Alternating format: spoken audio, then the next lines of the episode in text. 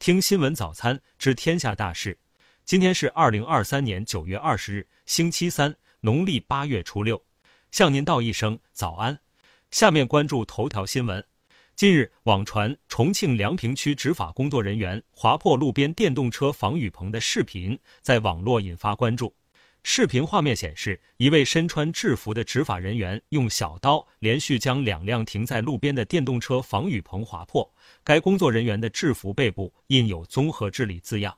九月十九日上午，记者从重庆市梁平区委宣传部获悉，经核实，该视频反映情况属实，已对涉事执法人员进行了严厉批评教育。下面关注国内新闻。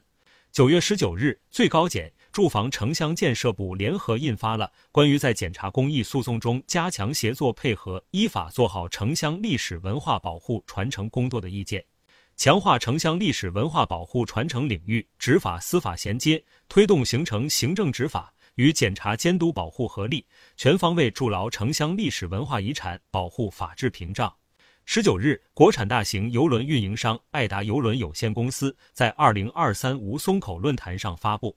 旗下首艘国产大型邮轮“爱达魔都号”将于二零二四年一月一日从上海吴淞口国际邮轮港起航，正式开始商业运营。九月十九日，据媒体报道，长沙被打破头骨女孩家属称，近日孩子身体有所好转，清醒后对父亲回忆了事发细节。家属表示，女孩称教师宋某某当时是故意打她，不是之前网传的误伤。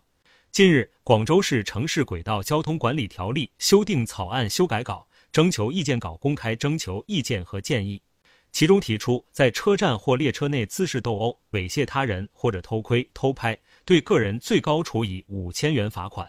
近日，连云港市沙河镇红旭幼儿园老师态度恶劣呵斥幼儿的视频引发舆论关注。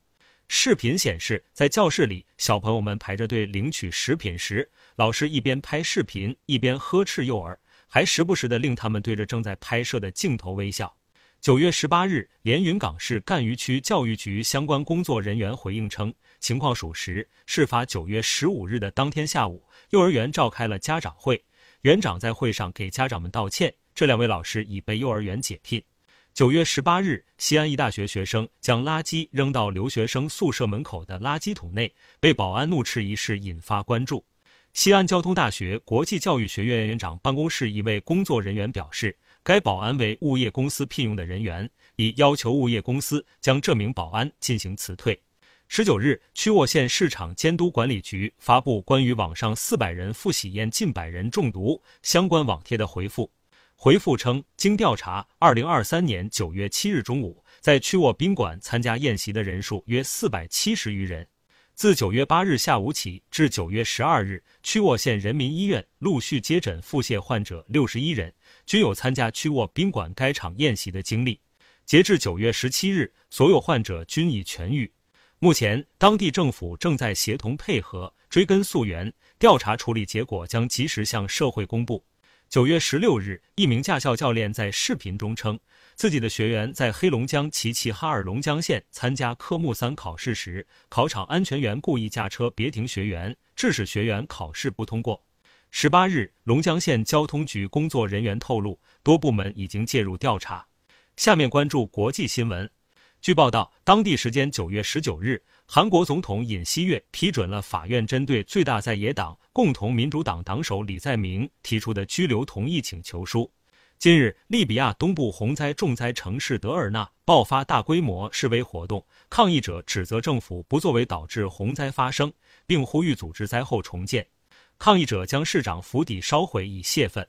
当地时间十九日，印度外交部发布公告称，印方将驱逐一名加拿大高级外交官，该名外交官被要求在未来五天内离开印度。当地时间九月十八日，秘鲁总统博卢阿特表示，秘鲁政府已宣布首都利马三个犯罪率飙升的地区进入紧急状态，这一措施允许军方协助政府加强地区安全管控。当地时间九月十八日。以色列总理本杰明内塔尼亚胡在美国加利福尼亚州弗里蒙特特斯拉工厂的 X 直播会议上，敦促埃隆·马斯克在保护社交平台 X 的言论自由和阻止仇恨言论散布之间寻找平衡点。当地时间九月十八日晚，美国军方在南卡罗来纳州威廉斯堡县乡村地区发现失踪的 F 三五战斗机残骸。该战斗机于当地时间九月十七日下午从伯福特海军航空站起飞，随后发生事故，在飞行员弹射逃生后，该架战斗机在南卡罗来纳州海岸附近失踪。美国前总统特朗普计划于九月二十七日前往底特律，向汽车工人和其他蓝领工会成员发表演讲，因此将缺席于同日举行的第二场共和党总统候选人辩论。伊朗外交部发言人纳塞尔·卡纳尼十八日在德黑兰举行的美洲新闻发布会上表示，五名被关押在美国监狱中的伊朗公民将获释。与此同时，五名被关押在伊朗的美国囚犯也将被释放。下面关注社会民生新闻。今年铁路中秋国庆黄金周运输自九月二十七日开始，至十月八日结束，为期十二天。数据显示，自十三日开始发售假期运输车票以来，截至十八日，全国铁路已发售火车票超一亿张。今日，华中师范大学历史文化学院公众号错把学生编的骂人梗当《诗经》引用，发布后引起网友争议。九月十九日上午。华中师范大学历史文化学院通过其官方微信公众号“华师历院”发布情况说明致歉。